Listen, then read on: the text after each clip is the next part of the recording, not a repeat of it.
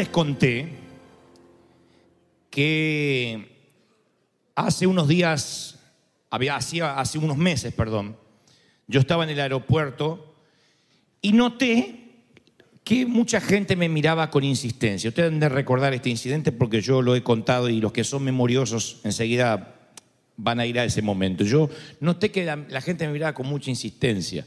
Apenas me bajé del avión en Dallas, me senté a comer y la camarera me tomó el pedido, pero antes me miró detenidamente.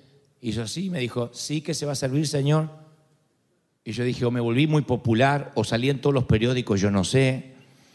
Y dije, algo tengo que tener mal. Y me miré si tenía la cremallera abierta así, si estaba despeinado. Me toqué así el cabello y dije, no, estoy peinado, estoy bien. Y después me dije a mí mismo, bueno, se ve que en este país saben reconocer a un buen escritor de libros. Cuando pagué, se me quedó mirando y digo, bueno, si yo sigo siendo tan popular, hasta me va a costar viajar en el futuro. Y confieso que me salió el argentino que todos tenemos dentro.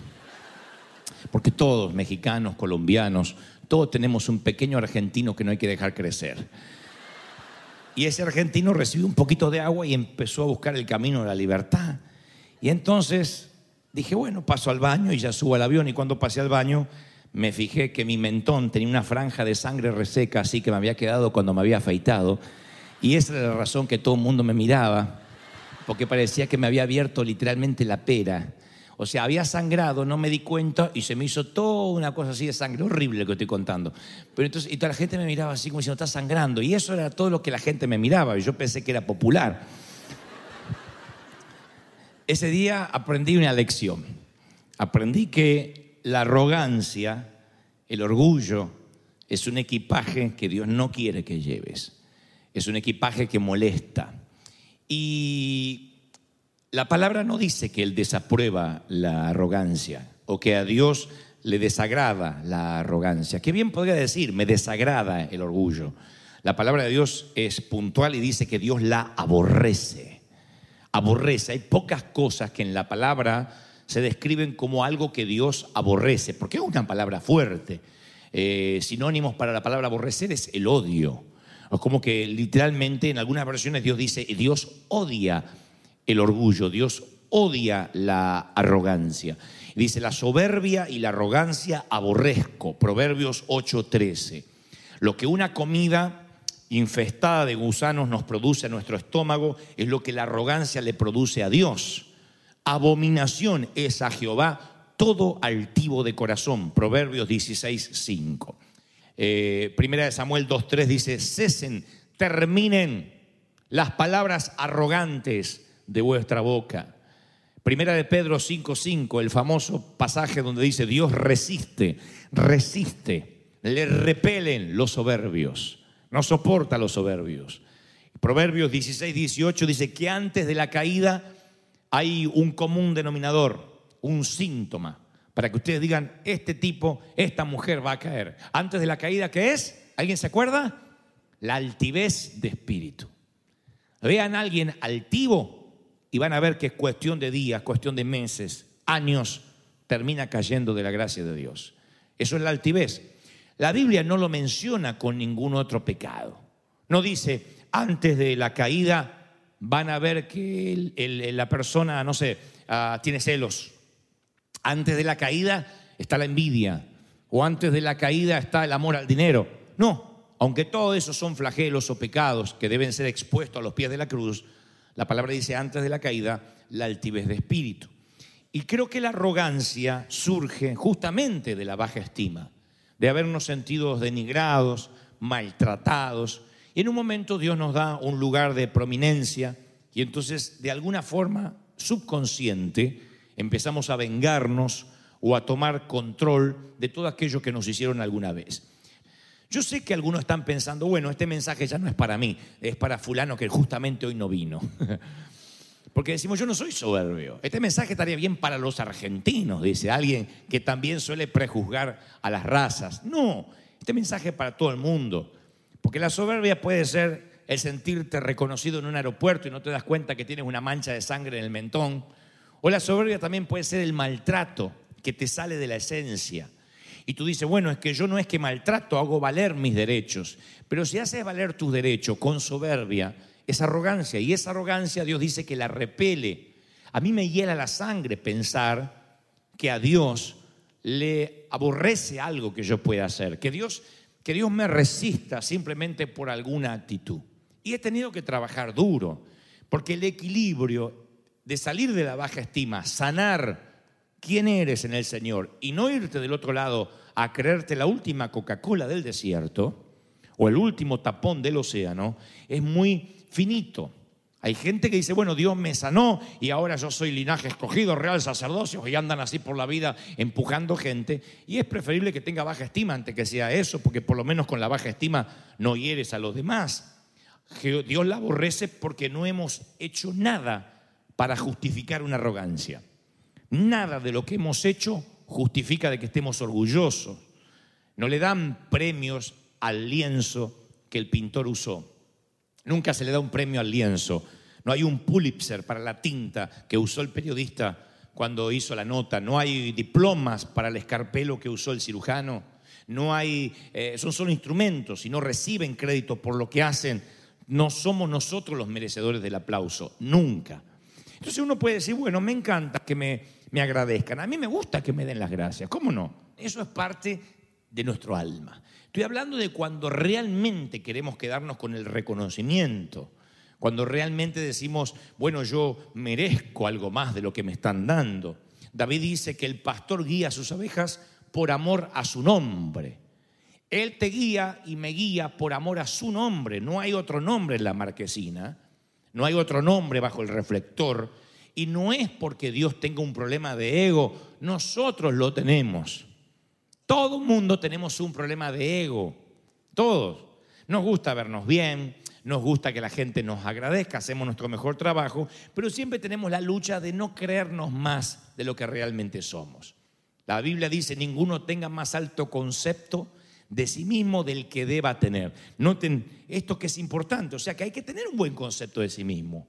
Hay que gustarse. Yo he predicado decenas de veces en este stage acerca de sanar la estima. A mí me encanta tener gente en la iglesia con la estima sana. A mí me gusta que ustedes se paren en el espejo a la mañana y digan, pero qué, mira, qué lo, lo que se mandó mamá. ¡Oh! eso está lindo. Que no significa que tengas que ser perfecto o perfecta, sino que te reconcilies con quien eres. Necesitas reconciliarte con quien eres.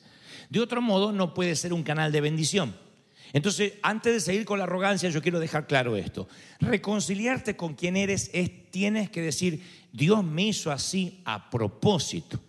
Y tú dices, de verdad, tanta nariz, tan poca oreja, tanta panza, tanta grasa sobraba allá arriba. No, pero Dios te hizo así. Luego tú hiciste con el cuerpo lo que quisiste, estás cosechando la siembra de no haber hecho ejercicio en algunas ocasiones, de haber comido a deshora cualquier cosa, de no tener una dieta equilibrada. Pero eso es un punto aparte. Hay un momento que uno tiene que decir, bueno, este soy, basta. No podemos vivir en el gimnasio, no podemos vivir comiendo lechuga. Hay momentos que tenemos que decir, bueno, este soy. Ni atragantarnos con grasa, pero decir, bueno, este, este soy el hombre que soy, esta es la mujer. Y sanar nuestra estima. Y eso logra que pueda tener un equilibrio. Ahora, ¿cuesta? Ah, cuesta horrores. Porque en, siempre estamos tirándonos para el lado del ego, ya sea por baja estima o porque no nos agradecen. Dios sabe que nosotros no podemos administrar bien el éxito, que no nos conformamos con un poco de adulación, siempre queremos tragarlo todo, siempre queremos más. Y el elogio, tarde o temprano, atrofia el cerebro y pensamos que se trata de nosotros y nos olvidamos que somos polvo y somos rescatados del pecado. Entonces Dios dice, bueno, yo te hago lear real sacerdocio, linaje escogido, pero aún así cuando Dios te sana tu estima, cuando Dios eh, restituye lo que eres, uno tiene que conservarse lo más humilde posible para que el Señor pueda fluir y siempre Él asegurarse que se va a llevar el crédito. Cualquiera que se enaltece será humillado y el que se humilla, ¿cómo va a ser? Enaltecido. Con la misma intensidad que Dios odia la arrogancia, Él ama la humildad. Ama Dios la humildad. ¿No se han encontrado por la calle una vez un famoso, un político, un pastor, un ministro, y cuando lo fuiste a saludar, te saludó con una sonrisa, te miró a los ojos y dijiste, qué humilde que es. Mira, al final no me decepcionó. O todo lo contrario, ¿no te ha tocado gente que te dejó un sabor amargo, a pesar que lo admiraba por su tarea pública, porque te dio vuelta la cara, te maltrató o levantó la nariz así y siguió caminando? ¿Les pasó o no les pasó? Me pasó a mí solo. ¿En qué, planeta viven? ¿Te pasó? Yo he contado que estábamos con Brian, que hoy está dirigiendo las cámaras. Brian era chiquitito, tendría unos 6, 7 años, y eh, estábamos en una provincia de la República Argentina, y cuando estamos cruzando una plaza así, del mismo hotel donde nos hospedábamos, sale Rubén Aguirre, que era el profesor Girafales, alto, Ahora hace, hace, hace un tiempo que ya falleció, pero alto, y sale acompañado por alguien a subirse a un taxi. Y yo, fanático del chavo, como la mayoría de que están acá, que vimos el chavo toda la infancia, digo, no puede ser el profesor Girafales. Yo quería que me dijera, ta, ta, ta. Lo que pasa que Imagínense al pobre Aguirre que estaba allí saliendo del hotel y yo voy y el tipo estaba con los ojos hinchados así. ¿Quién sabe qué estaba haciendo en el hotel? Si estaba con la Florinda, ¿quién sabe qué estaba haciendo? Sale del hotel y yo voy con Brian así le digo, profesor Girafale, profesor Girafale, la única vez que fui fan de alguien. Después yo puedo ver a quien sea, ya, pero puede ser Robert De Niro, yo ni me acerco, pero es al profesor Girafale. Y entonces se sube al auto queriéndose como escapar. Y le digo, porque me dio vergüenza que semejante hombre diciendo profesor Girafales, pero si yo crecí con él. Yo era el que decía, póngale cero. Le digo, él, él, él, él, Brian, Brian, Brian, Brian lo quiere saludar. Y Brian, que no tenía la menor idea quién era.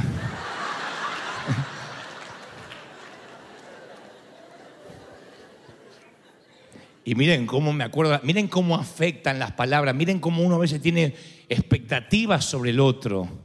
Me dice, Girafale o Aguirre, me dice, jala, jala, jala, jala, jala, sal, sal, sal, sal, sal, sal, sal". Eh, Pero si ese chico ni me conoce.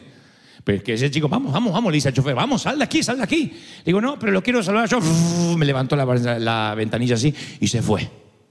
No miré el chavo por tres años y medio de castigo.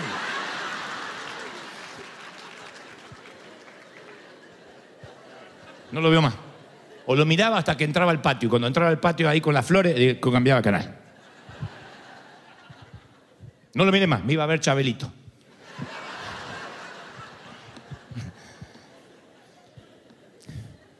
Luego entendí que pobre hombre saldría apurado, tendría una cosa y tiene un plomo ahí que dice, profesor Girafales, profesor Girafales, viene con un nene que el nene ni siquiera lo conocía. Luego me puse en sus zapatos. Pero entendí muchas veces cómo una actitud puede marcar a la otra persona.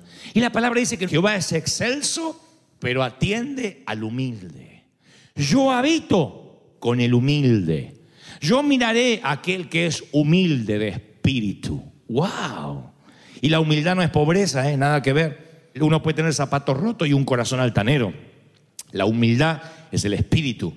Al humilde Dios le da honra, dice, a la honra la precede la humildad. Le da sabiduría a los humildes. Con los humildes está la sabiduría. Le da dirección. Le enseñaré a los mansos su destino. Le da gracia. Dios da gracia a los humildes. Les da seguridad. Hermoseará a los humildes con la salvación. ¿Alguien quiere que el Señor lo hermosee con la salvación? Dígame amén. Miren, Moisés había sido príncipe de Egipto, pero dice, y era muy manso, más que todos los hombres que había sobre la tierra. ¿Cuántas mujeres o varones pueden decir, yo tengo eso, pastor? Soy una mujer más mansa que todas las mujeres que hay en la tierra. ¿Habrá una? Mira cómo se ríen algunos maridos.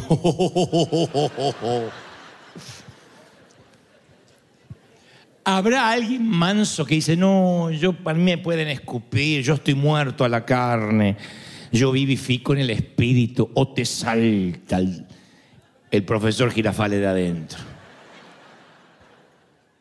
Miren cómo cuesta la mansedumbre, cómo cuesta. Por eso mantenerse manso no es fácil. Si viviéramos solos en una cabaña, eh, eh, sin que nadie nos hable, bueno, la mansedumbre sería casi algo inherente a nosotros. Pero mantenerse humilde cuando todo alrededor parece estallar y colapsar es complejo. Entonces yo tengo algunos consejos que me doy a mí mismo, una autoevaluación. Porque yo lucho con el ego como muchos de ustedes, como la mayoría, porque el que dice que no tiene ego está mintiendo. La humildad no es lo mismo que la baja estima y uno tiene que evaluarse honestamente. Ser humilde no significa que no tengas nada que ofrecer, significa que sabes qué dar y qué no puedes dar. Eso es ser humilde. Por eso la palabra dice una y otra vez, Pablo le escribe a Roma y dice, ninguno tenga más alto concepto de sí mismo del que debe tener, sino que piense de sí con cordura. ¿Has pensado de ti con cordura? Dice, este soy yo, no doy más que esto, ni menos que esto, sé lo que tengo para dar. ¿O has pensado de ti con locura? ¿Conocieron gente que piensa de sí mismo con locura, que cree que canta bien? Yo soy pastor, por eso canto. ¿Conocieron gente que, que te dice, yo tengo buen carácter? Muy buen carácter. Y no me lleves la contra porque tengo buen carácter, te dice. Señor Jesús, dale una revelación de sí mismo urgente. ¿Conocieron gente que piensa de sí mismo con locura? ¿Conocieron gente que no tiene un cuerpo para vestirse como se viste? ¿La han visto en la calle alguna gente? Se mira al espejo y se cree una cosa que no es. Me doy cuenta a juzgar por cómo se viste. Que cree que es una sílfide, cree que es un esqueletito. Hay algo que no está viendo. ¿Vieron gente que piensa de sí mismo con locura, diciéndose yo vivo en santidad y traigo un mensaje y después uno ve su despotismo, su manera de ser, su forma de criticar con odio, con recelo? Ahí es cuando Pablo le escribe a Roma, cada uno piense de sí con cordura, o sea, sea racional. Este soy quien soy y esto es lo que yo no soy y nunca voy a ser. Y si no voy a ser un fraude, ¿quién eres? Cuando te ves al espejo? ¿En quién te estás convirtiendo cada vez que te reflejas ahí? ¿Quién eres? Pregunta que debemos hacernos mínimamente, mínimamente, pero mínimo, ¿eh? Cada 10 años. Cada 10 años debería hacerte esta pregunta. ¿Quién soy? ¿Qué es lo que tengo para dar y qué es lo que nunca voy a poder dar? Yo he visto gente que se cree que puede hacer algo y parece que no tiene ni abuela, ni esposa, ni madre que le diga, no, hijito, no, viejo, para esto no servís. Alguien nos lo tiene que decir. Necesitamos gente que nos diga la verdad, que nos diga, ¿sabe qué? Eres muy bueno en esto, pero en esto otro no es bueno, no eres bueno. Una vez alguien me dijo, a mí me gusta animar a la gente.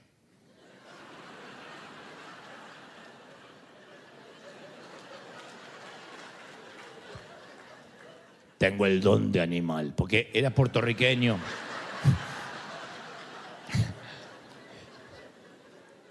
Y yo digo, en el ámbito cristiano es donde más abunda la gente sin cordura de sí mismo, que no conoce sus limitaciones. Entonces dice, no, ordénate quién eres en el Señor. Y cuando sabes quién eres, entonces nunca vas a ser ni arrogante ni tener baja estima, porque vas a reconocer la fuente de la grandeza. Recuerden cuando la palabra dice que al cabo de 12 meses estaba un día paseándose por el palacio del reino de Babilonia, el rey de Babilonia, y dijo, yo edifiqué esta casa, yo tengo esta gloria, mi poder, mi poder, mi grandeza. dice, y aún estaba la palabra en la boca del rey cuando cae una voz del cielo y dice, Nabucodonosor el reino es traspasado de ti y vas a estar con las bestias del campo, vas a comer con los bueyes, van a pasar siete años hasta que conozcas que el Altísimo, que el Señor se enseñorea en el reino de los hombres y Él se lo da a quien quiere. Y este rey vivió desquiciado siete años por una sola frase. Imagínense si Dios tomara en cuenta las frases que decimos. Me voy de la iglesia porque no me valoran Mm, es que en este país no valoran a la gente como yo. Imagínense si el Señor tomara en cuenta cada una de nuestras frases. Siete años vive como un animal. Siete años vive pastando con los bueyes, totalmente desquiciado, fuera de su juicio cabal, Nabucodonosor. Y dice, y recobré el juicio y me fueron devueltas la honra, el esplendor, la gloria de mi reino. Los cortesanos me vinieron a buscar, me fue devuelto el trono y llegué a ser más poderoso que antes. Pero ahora yo, Nabucodonosor, alabo, exalto y glorifico al Rey del cielo porque Él es capaz de humillar a los soberbios. Alguien tiene que decir amén. Entonces, humildad no es sentirse denigrado ni insignificante. Humildad es reconocer la fuente de la grandeza. Dios humilla al hombre sin degradarlo y lo exalta sin agrandarlo. Dios humilla al hombre sin degradarlo y lo exalta sin agrandarlo. Entonces el equilibrio justo entonces cuando Dios te usa, cuando Dios te bendice, este va a ser el año, yo te prometo. Ustedes dicen, pero ahora este año, si ya termina. Dios ha dicho que los que están teniendo negocios van a terminar el año facturando por sobre lo que pensaban. Que lo que está ocurriendo en River se va a reflejar en tu casa, en tu hogar, en tu negocio. Pero Cuídate que el oro y la plata no se te multipliquen y todo lo que tuvieres se te aumente y se enorgullezca tu corazón. Eso está en Deuteronomio 8:13. Porque como saliste del vientre de tu madre desnudo, así volverás, yéndote tal cual como viniste, y nada tienes de tu trabajo para llevarte en tu mano. Entonces tú tienes que administrar la riqueza diciendo, Dios me da esto para bendecir. Si se agranda mi corazón, el mismo principio de Nabucodonosor va a operar en mí. ¿Y cuántos de aquí queremos ser bendecidos? De verdad queremos ser bendecidos. Yo quiero ser bendecido.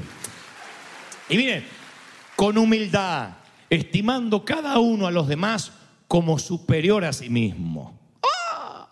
Mira que el que está al lado tuyo es superior a ti. Esta. Tienes que estimar al otro como superior a ti. Es un, lo dice Pablo a Filipenses. Celebrar al otro siempre te engrandece. Siempre. Ganarse respeto es como querer cazar una mariposa. Síguela y no la vas a alcanzar. Te quedas quieto y a lo mejor se posa sobre tu hombro. ¿Quieres que la gente hable bien de ti? Bueno, nunca hables de ti mismo. Espera que te diga, no, no, no, no, pero por favor, siéntate acá. No, no, siéntate y déjate honrar. Después déjate apapachar, déjate chiquear.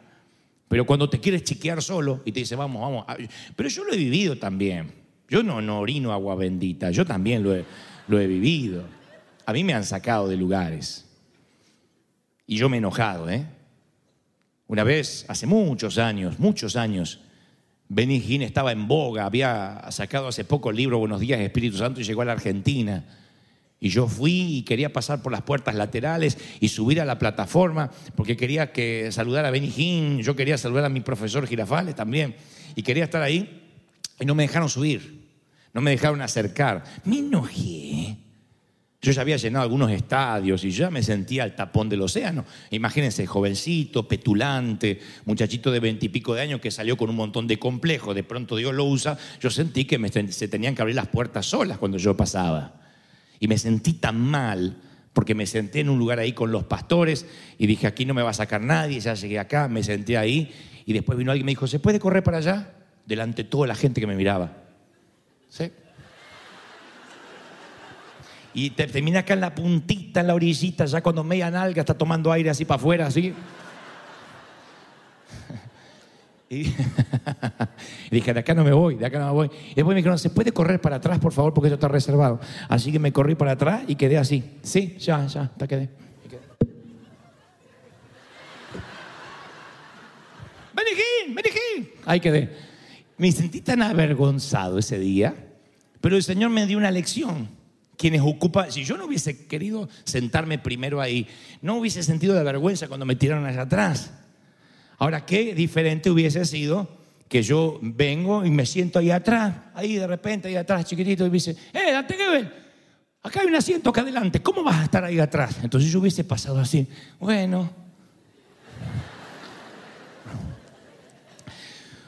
Pablo dijo, si me tengo que gloriar de algo es gloriarme de la cruz de Cristo. No tengo otra cosa de la cual gloriarme. Y si te están mirando mucho es porque a lo mejor estás mal afeitado como yo ese día. Porque si te están mirando mucho es porque no estás reflejando la cruz de Cristo. Creo indudablemente que Dios nos tiene que enseñar a ser humildes, personas sencillas, pero de corazón. Tenemos que lograrlo. No decir, tengo que ser sencillo porque el pastor nos dio con un caño. No, hay que ser de corazón. Decir, no importa si tengo que ceder mi lugar. No importa si tengo que ceder mi lugar en el estacionamiento, si eso significa la vida eterna para alguien. No importa si no me reconocen, porque al fin y al cabo Dios es el que paga y Dios es el que ve los corazones. ¿Podemos soñar y pensar en una iglesia así? ¿Cuántos dicen yo quiero ser así? Voy a intentar ser así. ¿Me lo promete? ¿Cuántos dicen yo quiero ser más humilde y sencillo de corazón? No prejuzgar, no decir, uy, mira aquel cómo se viste, debe ser un agrandado. el hábito no hace al monje.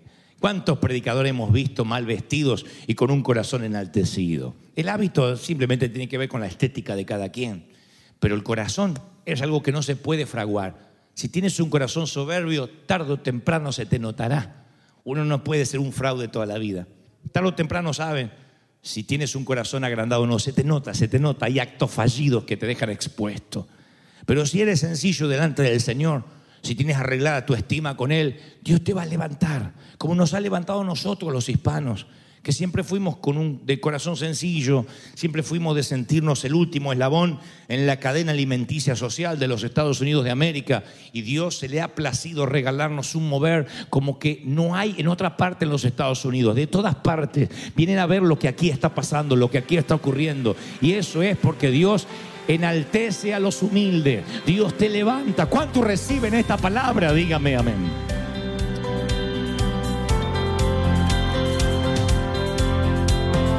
Llama no se apaga